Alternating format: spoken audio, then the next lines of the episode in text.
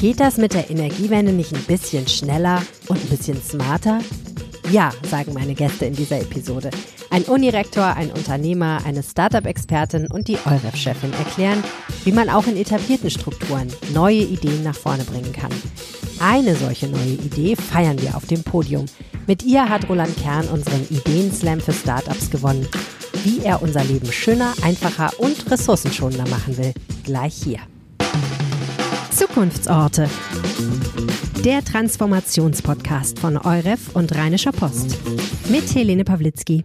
Fortschritt braucht Orte. Deshalb heißt dieser Podcast auch Zukunftsorte. Weil Orte etwas Konkretes sind. Ein Punkt in Raum und Zeit, an dem wir uns treffen. An dem wir füreinander erfahrbar werden. An dem wir uns in die Augen schauen können, all die kleinen Zeichen lesen können, die wir uns ständig hin und her schicken, ohne Worte zu benutzen, an dem wir uns über Dinge verständigen können, Ideen und Dinge zum Anfassen. Deshalb baut Euref in Düsseldorf schon den zweiten Zukunftscampus, weil Homeoffice ganz nett ist, aber Community manchmal das einzig wahre, vor allem wenn es um ein Mammutprojekt wie die Energiewende geht. Und deshalb hat sich die Zukunftsorte Community getroffen. Der ein oder andere von euch war dabei. An einem Donnerstagabend Mitte Januar 2024 bei der Rheinischen Post in Düsseldorf. Und was für ein Abend das war. Bei unserem Ideenslam haben fünf inspirierende Menschen ihre Projekte vorgestellt. Thilo Hamm hat uns erklärt, wie er mit Scrapbees Altmetallrecycling einfacher machen will und vergnüglicher. Wir haben 300 B2B-Kunden mittlerweile, wovon 200 aus dem SAK-Handwerk kommen. SAK, das sind die Leute, die Heizung einbauen. Dort herrscht Fachkräftemangel und mit unserem Service entlasten wir diese Fachkräfte, dass sie schneller und effizienter Heizung einbauen können. Wir helfen, den alten Kessel zerlegen, ihn aus dem Keller rauszutragen, helfen auch neue Kessel mit in den Keller einzubringen und nehmen Verpackungsmaterialien, Bauschutt und so weiter mit von der Baustelle, damit dort der Fachkräftemangel kompensiert werden kann. Wir nennen uns deswegen mittlerweile das Backbone der deutschen Wärmewende, aber wir machen die Wärmewende nicht nur effizienter und schneller, sondern auch grüner. Unser Recyclingweg im Vergleich zum klassischen Recycling spart 240 Kilogramm CO2 ein pro Tonne Material eingesammelt. Das ist nicht nur eine Zahl, die vom Himmel gefallen ist, sondern diese Zahl ist zertifiziert mittlerweile von einem externen Institut. Jörn Christians von Vollgepackt hatte Microgreens dabei. Die produziert er auf veganer und torffreier Erde und das können Unternehmen und Restaurants auch bei sich tun. Die Microgreens wachsen auf verschiedenen Eben, Ebenen übereinander. Ähm, das heißt, auf den fünf Ebenen, auf denen wir die Microgreens anbauen, sparen wir 80 Prozent äh, des eigentlichen Platzbedarfs, den man eigentlich braucht. Ähm, genau, und können so aufgrund des geringen Platzbedarfs da anbauen, wo die Menschen leben, also in der Stadt.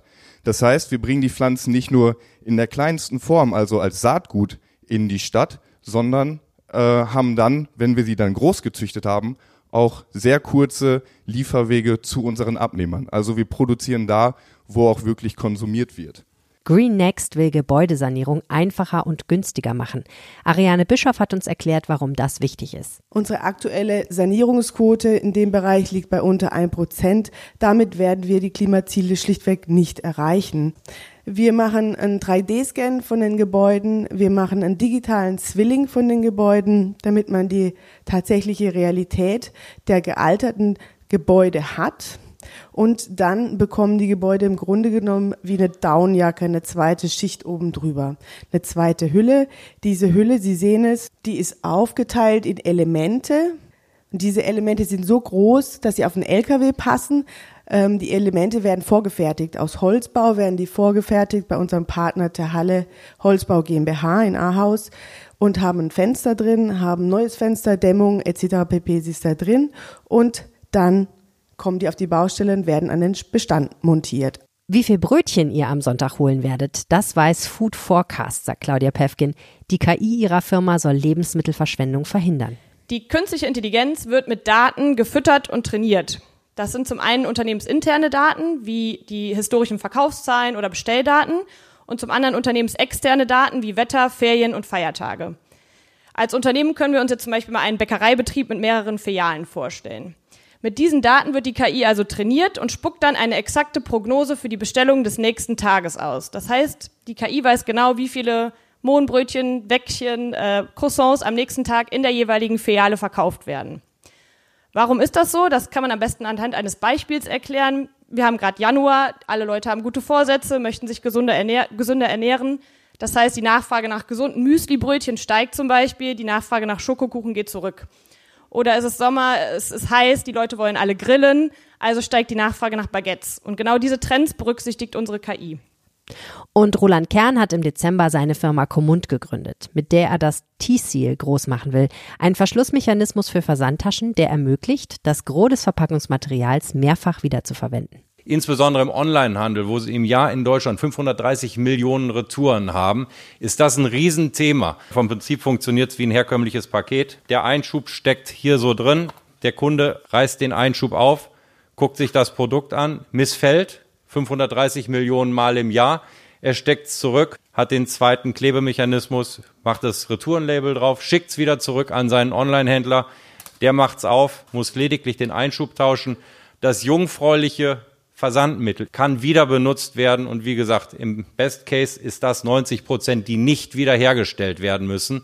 Insofern, wir haben in Deutschland allein bei den 530 Millionen Retouren 41.000 Tonnen CO2, die hierin gebunden sind. Und ich denke mal, da hat nicht nur der Nachhaltigkeitsbeauftragte im Unternehmen Freude daran, sondern auch der CFO, weil er mit Nachhaltigkeit viel Geld spart. Es war wirklich nicht leicht für die Jury, die eine Idee auszuwählen, die eine größere Bühne verdient hat. In der Jury saßen Frank Theobald, der Sprecher der Geschäftsführung von Klü Multiservices, einem Dienstleister für unter anderem Reinigung, Catering und Security, meine Kollegin Jana Marquardt, Wirtschaftsredakteurin und Startup-Expertin der Rheinischen Post, Professor Dr. Manfred Bayer, der Rektor der TU Dortmund und Karin Teichmann, Sprecherin des Vorstands der EUREF AG und auch Sprecherin der Jury. Klü-Chef Frank Theobald hatte großes Interesse an Microgreens und einem Anti-Food-Waste-Algorithmus. TU-Rektor Manfred Bayer suchte eine Lösung für das herumliegende Altmetall und den alten Gebäudebestand auf dem Campus. So hat sich das Kommen für diese vier Startups schon mal gelohnt. Und für das fünfte ganz sicher. Die Jury kürte Roland Kern mit Kommund zum Sieger. Wir haben alle Ideen nochmal diskutiert und haben dann gedacht, wir hätten gerne jemanden, der eine große Wirkung hat mit einer vielleicht kleinen Idee, die wir so noch nicht kannten. Und deswegen haben wir uns für Kommund entschieden. Der erste Preis, ein großer Auftritt hier im Zukunftsorte Podcast. Und den hört ihr jetzt hier. Gemeinsam mit der Jury und mir durfte Roland Kern auf die Bühne kommen und seine Idee nochmal ganz ausführlich präsentieren. Viel Spaß beim Zuhören.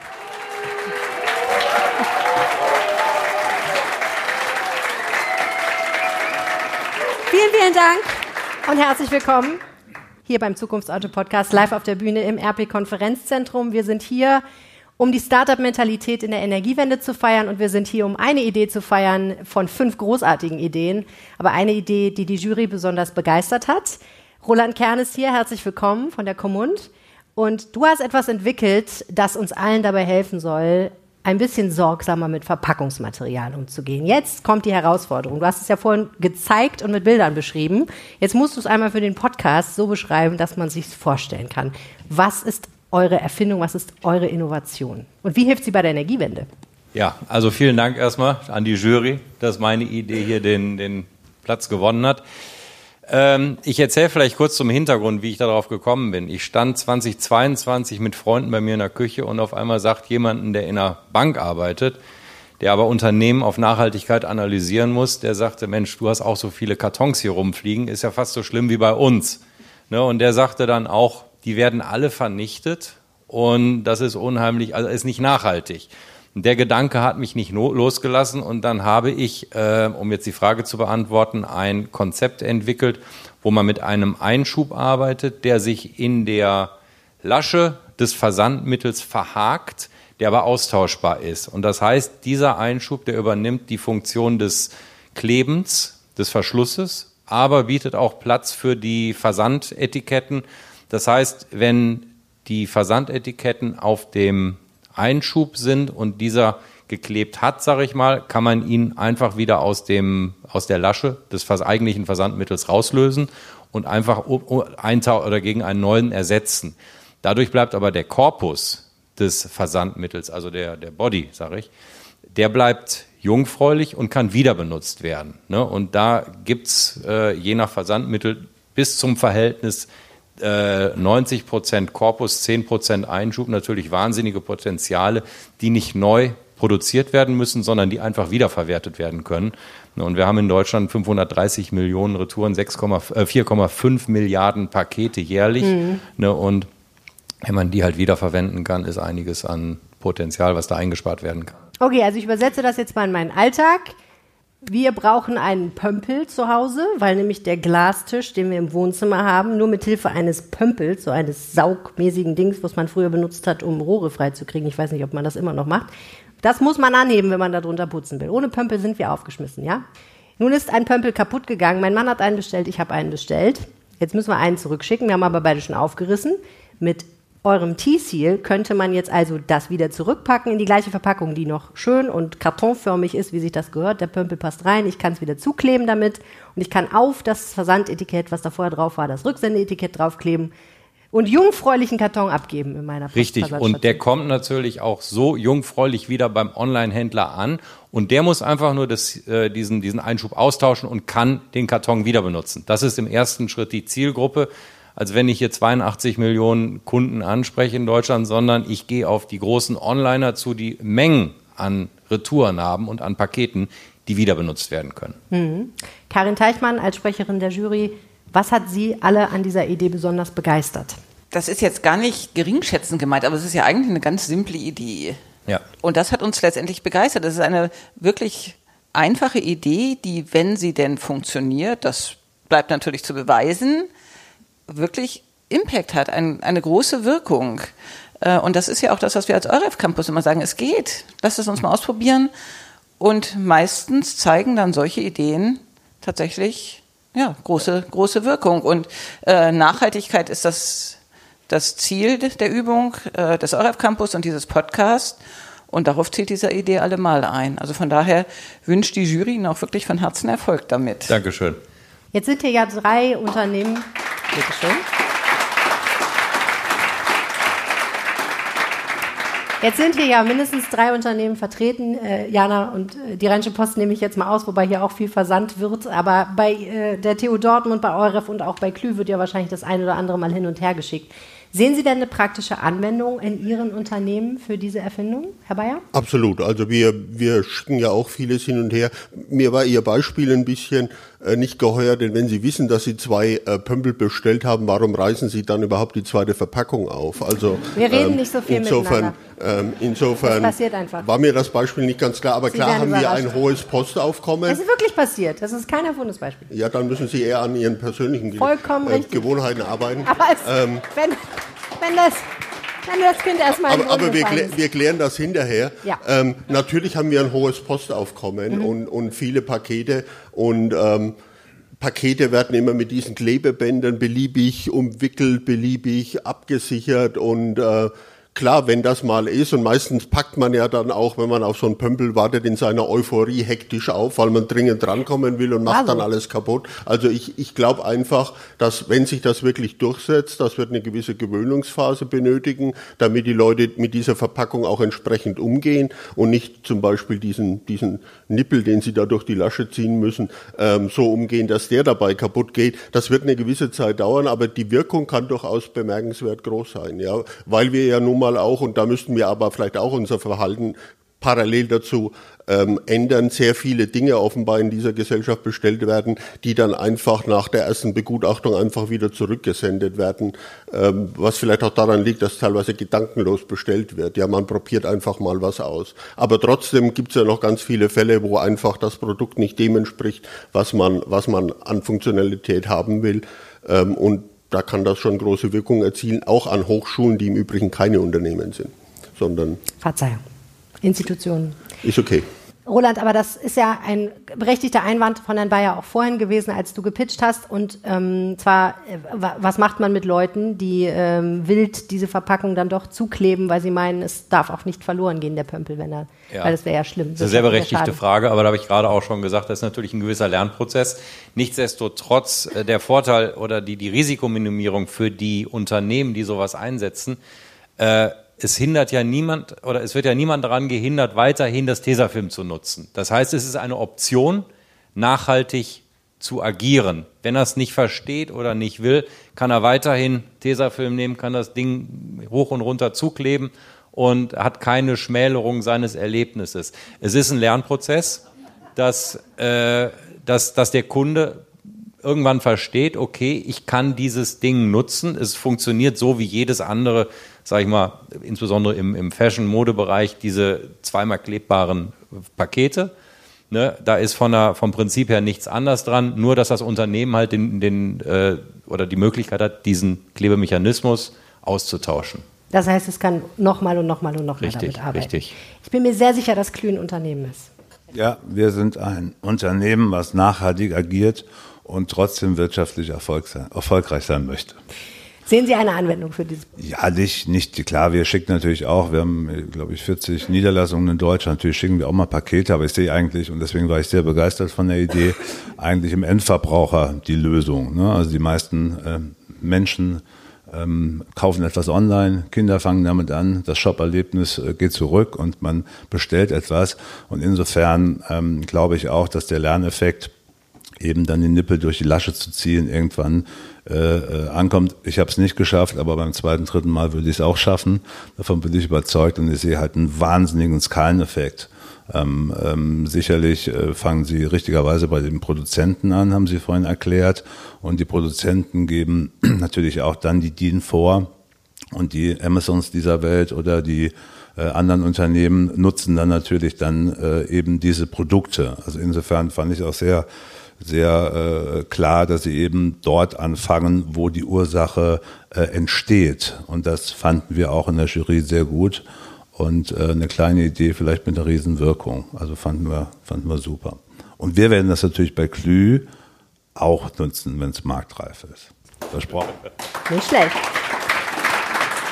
Damit kann man noch arbeiten. Ja, sehr gerne. Und es ist auf Band. Ja. Jana Marquardt, es ist dein Job hier bei der Rheinischen Post, dir Startups anzuschauen. Es kommen, glaube täglich Mails, ähm, die sagen, hey, ich habe eine super Idee, mein Startup hat gerade begonnen. Äh, Roland hat erzählt, er hat im Dezember, glaube ich, angefangen. Ne? Also es ist wirklich noch sehr, sehr frisch. Ähm, was denkst du als Journalistin, wenn du so eine Idee hörst? Wie beurteilst du, ob das wirklich zukunftsträchtig ist und beispielsweise ein Thema für uns in der Berichterstattung sein könnte? Mm, also vor allem beurteile ich es danach, ob es die Leserinnen und Leser halt interessieren wird und äh, da jeder irgendwie mit Paketen zu tun hat, mit Briefumschlägen und so weiter, äh, würde ich sagen, ist es halt was, was auf jeden Fall ankommen wird. Und das ist so das, woran ich als erstes jetzt denken würde.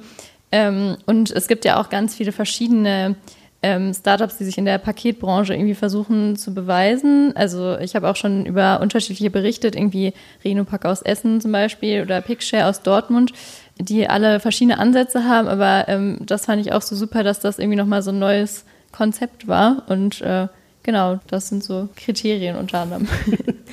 Wir haben im Podcast ganz oft darüber gesprochen, dass es eigentlich schön wäre, wenn die Energiewende ein bisschen schneller gehen würde und dass man dafür eigentlich ein bisschen anderes Mindset braucht, als wir das im Moment noch in Deutschland haben.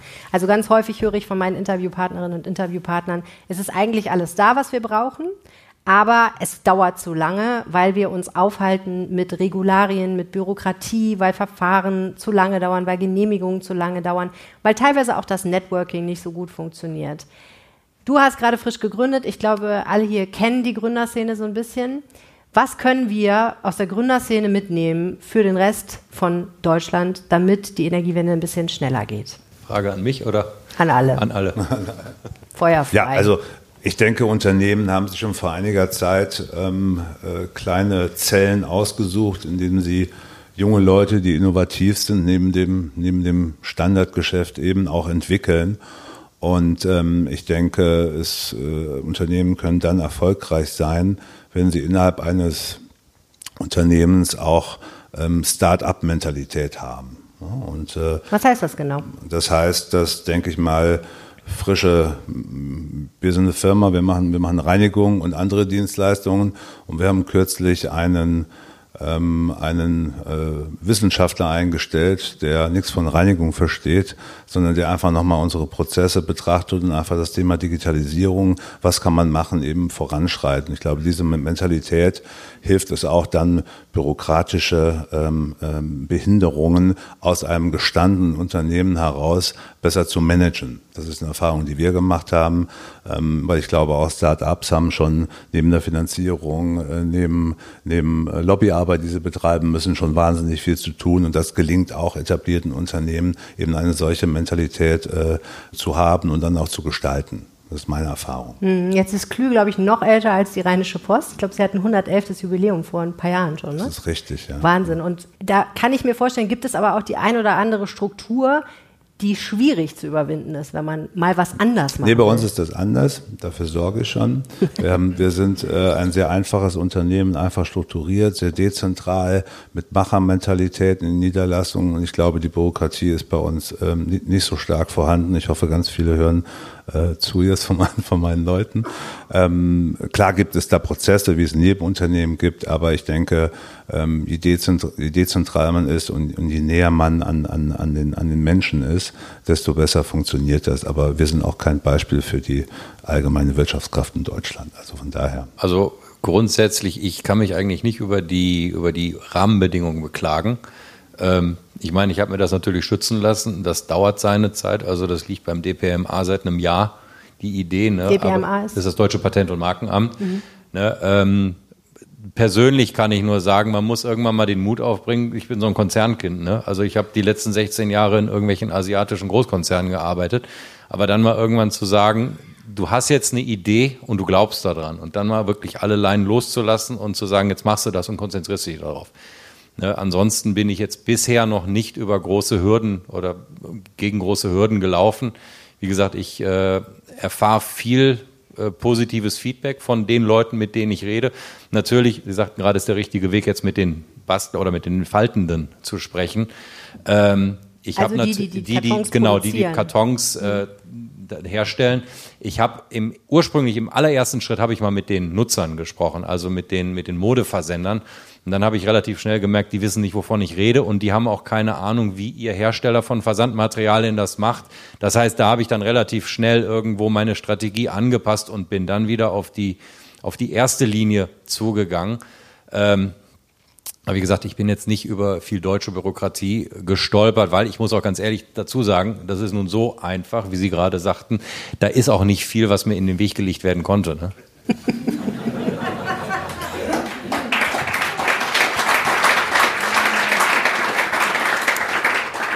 Also ich als Vertreterin eines Unternehmens, das baut in Deutschland, ich könnte mich endlos über die Rahmenbedingungen beschweren. Das würde den Podcast sprengen, da können wir mal eine extra Folge zu machen. Aber ich glaube, was können wir lernen oder wie kann denn Energiewende endlich mal funktionieren in Deutschland? Über Regulatorik. Man kann Sachen verbieten in Deutschland, das geht. Rauchen in Gastronomien. Erscheint uns heute unvorstellbar, dass das überhaupt mal erlaubt war. Man kann das verbieten. Dann oder das. Äh, und auch die Plastikstrohhalme, so richtig vermissen wir sie nicht. Also es geht. Kann der Regulierer machen. Ähm, wenn er das nicht macht, dann muss das Produkt, die Leistung Spaß machen. Mir persönlich. Es darf irgendwie nicht so kompliziert, nerdy sein.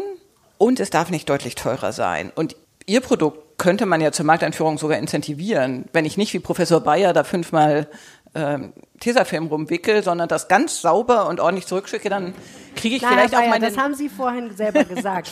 kriege ich auf meine nächste Bestellung, whatever. Also das wäre ja möglich. Man könnte es attraktiv für den Verbraucher gestalten und das macht die Idee so charmant. Ja. Herr Bayer, Sie wollte ich aber tatsächlich auch nochmal fragen, weil Universitäten ja das Gründen durchaus auch für sich entdeckt haben ähm, in den letzten Jahren, Jahrzehnten.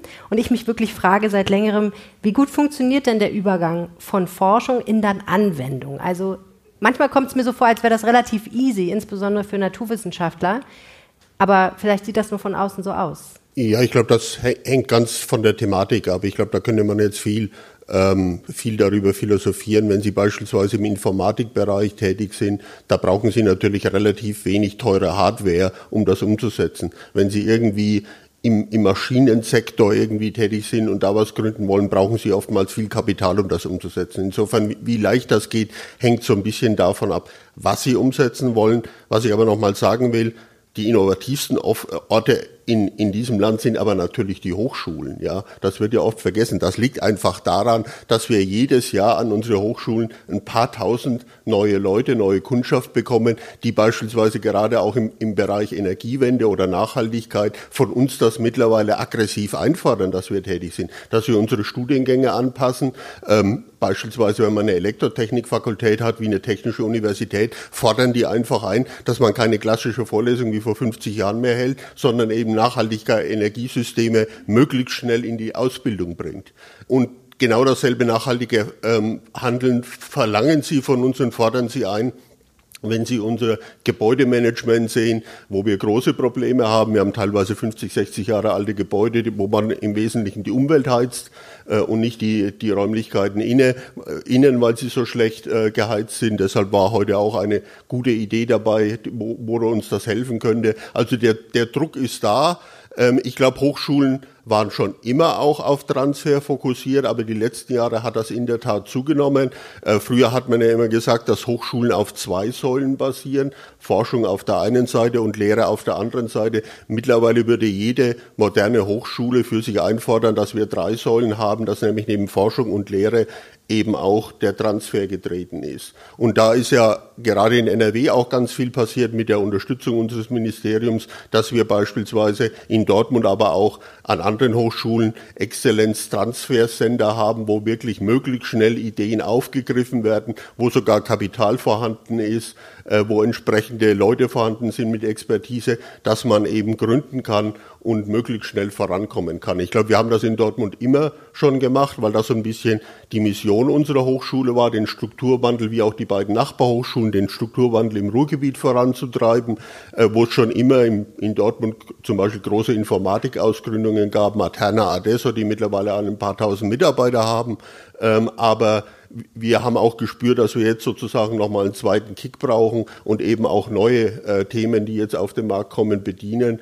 Ähm, und das war ja vielleicht auch der Grund dafür, warum uns EUREF angesprochen hat, weil wir, glaube ich, moderne Studiengänge haben, mit denen wir dann auf dem EUREF-Campus eben nachhaltige Studienangebote äh, Angebote beispielsweise im Bereich Energiewirtschaft dann eben im Verbund der drei Ruhrgebietsuniversitäten zusammen mit der Hochschule Düsseldorf anbieten wollen, um da eben Fachkräfte auszubilden, auch aus dem Ausland. Das sollen ja englischsprachige Studiengänge werden. Beantwortet das Ihre Frage?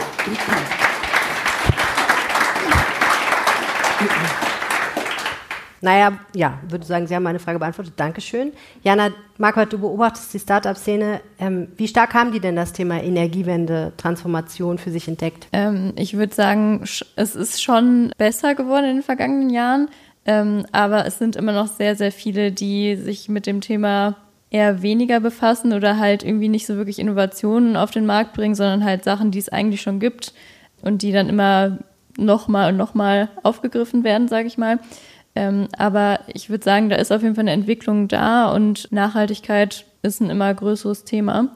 Deswegen fand ich es heute auch nochmal sehr, sehr interessant, die verschiedenen Startups zu hören, ähm, was da alles jetzt wieder so neu kommt und äh, was auch natürlich mit KI in Bezug auf Nachhaltigkeit gemacht wird. Also jetzt zum Beispiel in Bezug auf Lebensmittelverschwendung Genau. Aber da ist auf jeden Fall noch Luft nach oben. Ja, wobei es mir manchmal schon so vorkommt, also so eine richtige Umweltsau-Idee, mit der könnte man heute eigentlich nicht mehr an den Start gehen, oder Gott sei Dank, oder? Weil nee, es würde einfach ja, nicht funktionieren. Also Kannst ich, nicht verkaufen. ich weiß nicht, ob du dich noch erinnerst in Hülle der Löwen, als dieser pinkfarbene Handschuh-Thema war, mit dem man irgendwie Periodenabfälle ich glaub, wegwerfen der ist aus, sollte. aus verschiedenen Gründen durchgefallen. Ich habe es nicht geguckt, aber ich habe davon, sogar ich habe davon gehört, ja.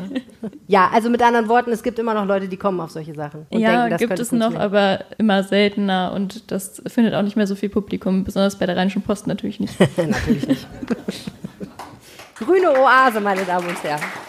Es ja auch sehr viele künstliche Zimmerpflanzen hier im Raum.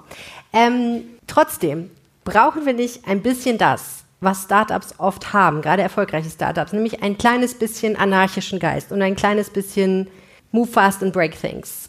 Damit wir ein bisschen schneller vorwärts kommen? Sollten wir das, den Schuh uns nicht mal anziehen und einfach mal sagen, okay, die Regularien sind das eine, wir wollen immer alles super, super safe machen, aber vielleicht ist es mal eine gute Idee, einfach mal rauszutreten und zu sagen, nein, wir machen es jetzt mal ganz anders und wir trauen uns das jetzt mal. Du, Roland, hast gesagt, man muss sich einfach dann auch mal trauen, loszulassen.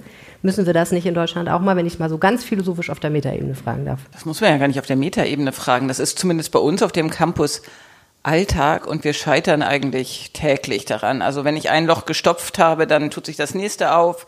Heute habe ich mit Ihrem Verkehrsministerium hier in Nordrhein-Westfalen wieder über vertika vertikale Mobilität und Flugtaxen gesprochen, was schwierig ist und in Berlin sind jetzt plötzlich, ist plötzlich unser Lithium-Ionen-Speicher schwierig geworden. Das war letzte Woche noch nicht. Also, egal wo man hinguckt, hat der Regulierer sich ja etwas überlegt und legt Startups, junge Unternehmen, das sind ja meistens Ideen junger Unternehmen, erstmal Steine in den Weg. Und dann braucht man natürlich Langmut, Geduld, aber auch Kapital, um sowas durchzustehen. Das können wir dann flankieren oder Herr Theobald, indem man so ein, ein junges Unternehmen unterhakt und sagt, wir finden die Idee wirklich richtig gut, wir, wir probieren das mal gemeinsam. Deswegen bieten wir ja häufig Plattformen an für, für junge Unternehmen. Aber das ist, eine Herausforderung, die Deutschland hat, definitiv. Und viele unserer Ideen, also unsere Ideen, Ideen, die bei uns auf dem Campus in Berlin entstanden sind, sind dann im Ausland erfolgreich geworden. Also ein Beispiel war dieses Laternenladen, Ubitricity. Äh, simple Idee, ich lade mein Elektroauto nicht an einem Charging Point, sondern einfach an einer Laterne, die hat sowieso einen Stromanschluss. Dann kann man nämlich in der Stadt überall Elektroautos haben ging aus so vielen Gründen nicht in Deutschland, bis sie dann größter Ladenetzbetreiber in UK waren, in, in Großbritannien. Äh, jetzt findet Deutschland die Idee doch auch ganz gut. Hm. Schade. Hätten wir auch die Ersten sein können. Und da gibt es ganz, ganz viele Beispiele für. Ja. ja, das ist das Schwierige. Ne? Wer, sich zuerst, wer zuerst zuckt, hat oft verloren, denkt er, und dann ähm, bewegt er sich eben nicht und die First Mover sahen dann ab. Erklären Sie uns aber doch noch mal ein bisschen genauer, wie so ein Campus als Inkubator funktioniert. Also wieso ist es eine gute Idee, auch für Startups, sich auf so einem Campus anzusiedeln, statt allein im stillen Kämmerlein sich solche Ideen auszudenken? Naja, erstmal zeigen wir das ja heute so ein bisschen. Es ist immer schlau, sich zu treffen und auszutauschen, denn die richtig guten Ideen hat man ja meistens, weil man jemanden zufällig trifft oder auch geplant, aber jemanden trifft, mit dem man nicht jeden Tag zusammen ist weil man hier heute Abend ist und Herrn Professor Bayer trifft und der sagt, ach Mensch, finde ich spannend. Ähm, und das passiert auf so einem Campus natürlich täglich. Das heißt jetzt immer so Co-Innovation oder Co-Creation, aber genau das machen wir. Und ähm, dann, äh, dadurch, dass wir komplett privat finanziert sind als ORF AG, können wir uns eben auch erlauben, Dinge auszuprobieren. Das ist dann unser wirtschaftliches Risiko. Das sind keine Steuergelder, die wir dann verprassen, sondern wenn es nicht funktioniert, dann Pech für uns. Aber ist ja wirtschaftlich ganz erfolgreich und wir rollen es jetzt aus nach Nordrhein-Westfalen.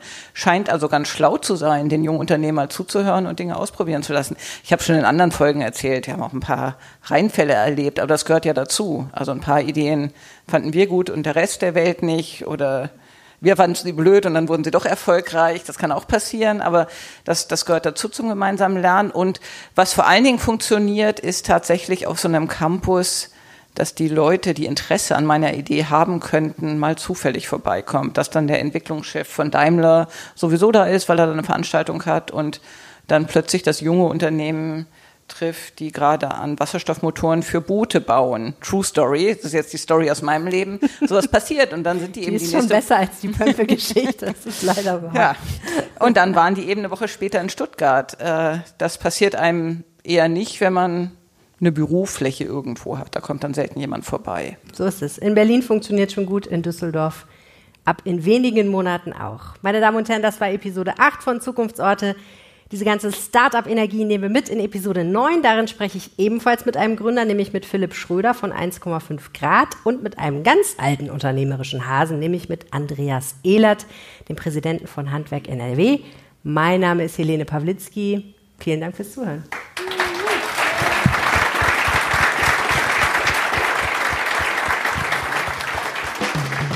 Stellt euch eine wunderbare Zukunft vor, in der ihr automatisch benachrichtigt werdet, wenn eine neue Episode dieses Podcasts erscheint. Diese Utopie ist nur ein paar Klicks entfernt. Folgt Zukunftsorte in eurer bevorzugten Podcast-App und verpasst keine Folge mehr. Bis bald!